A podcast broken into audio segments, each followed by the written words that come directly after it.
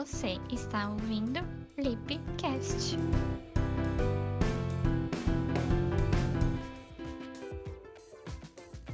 Oi, oi, gente. Aqui é a Carol. E hoje, então, sexta-feira, dia 12 de junho, a gente comemora os Dias dos Namorados. E eu vim aqui falar um pouco, então, sobre a sexualidade feminina. Meu papo, né, como todos os outros, vai ser com elas. É, e aqui, independente se você é namorada, se você é solteira, se você é casada, se, enfim, tá sozinha nessa quarentena, é, eu quero falar então sobre sexualidade de uma forma geral, tá? Entender que a sexualidade ela é um aspecto de diversos é, fatores, assim é, questão física, questão emocional e também um pouquinho de outros fatores, como por exemplo questão social, questão de é, renda também, questão cultural. Então, tudo isso vai fazer com que essa mulher tenha experiências e vivências totalmente diferentes. E isso vai fazer com que a sexualidade seja então explorada de uma maneira diferente. É, imagina uma mulher, então, aqui no Brasil, uma mulher lá nos Emirados Árabes. Né? É totalmente diferente a cultura, então ela vai estar exposta a uma sexualidade diferente. Né? E a gente pode comentar um pouco também sobre como que é essa questão é, fisiológica também né? da sexualidade, da função sexual.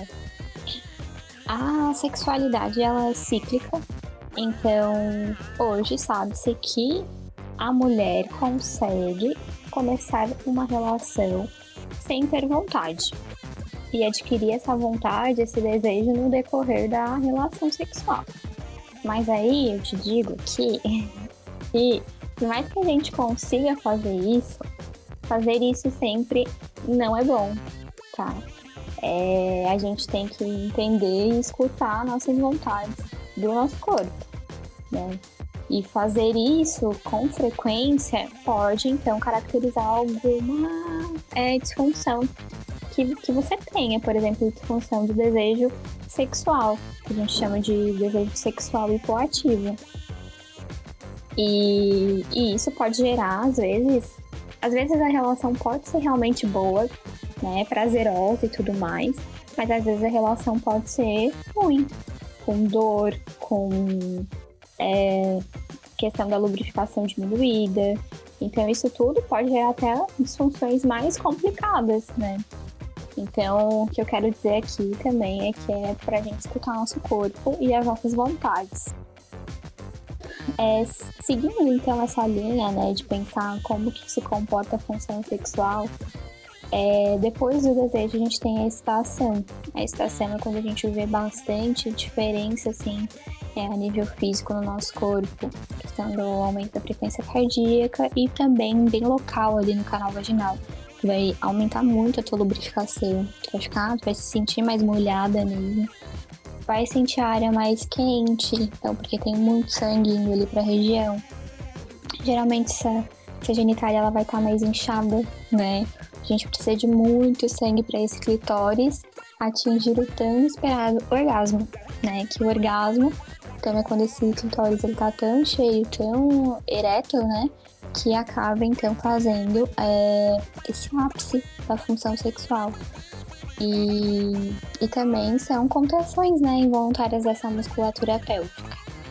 Depois dessa fase, a gente consegue experimentar a resolução, que é quando todos os hormônios de bem-estar, né, eles foram liberados ali através do orgasmo e vão te gerar uma sensação de, de leveza.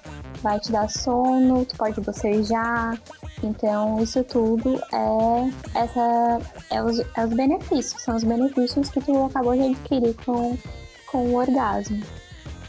E entender que além disso, né, além dessa, desse ciclo, dessa, dessa questão bem fisiológica, assim, a sexualidade ela vai estar tá, tem muito a ver, ela tem muito a ver com o que tu conhece do teu corpo. Então aqui o autoconhecimento é tudo, né?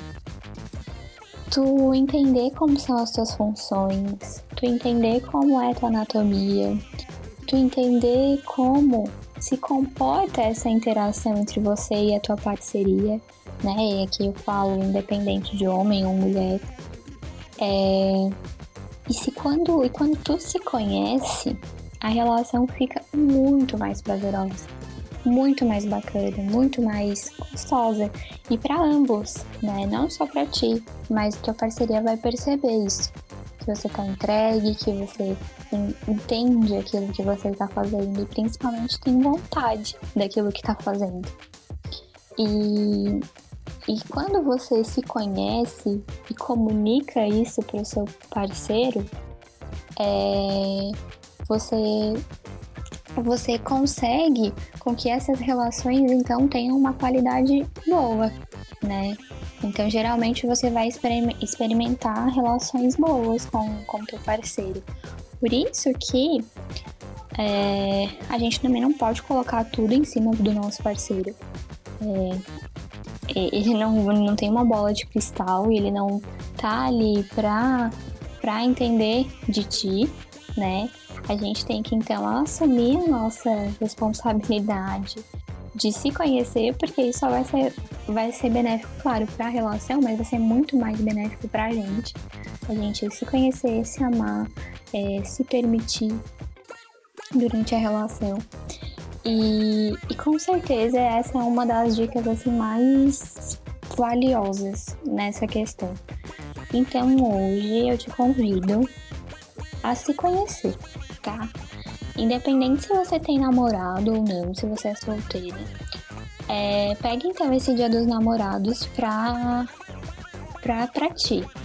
É, claro que se você tiver namorado e quiser curtir com ele, se descubram os dois, né? Se descubram juntos. É, entenda como que é a relação de vocês. E aí quando eu falo relação é que eu tô falando em questão de relação sexual mesmo, tá? É, entendam, conversem sobre isso, falem sobre os seus gostos, sobre os seus é, desgostos também, seus limites, é, mas principalmente se conheçam e conversem.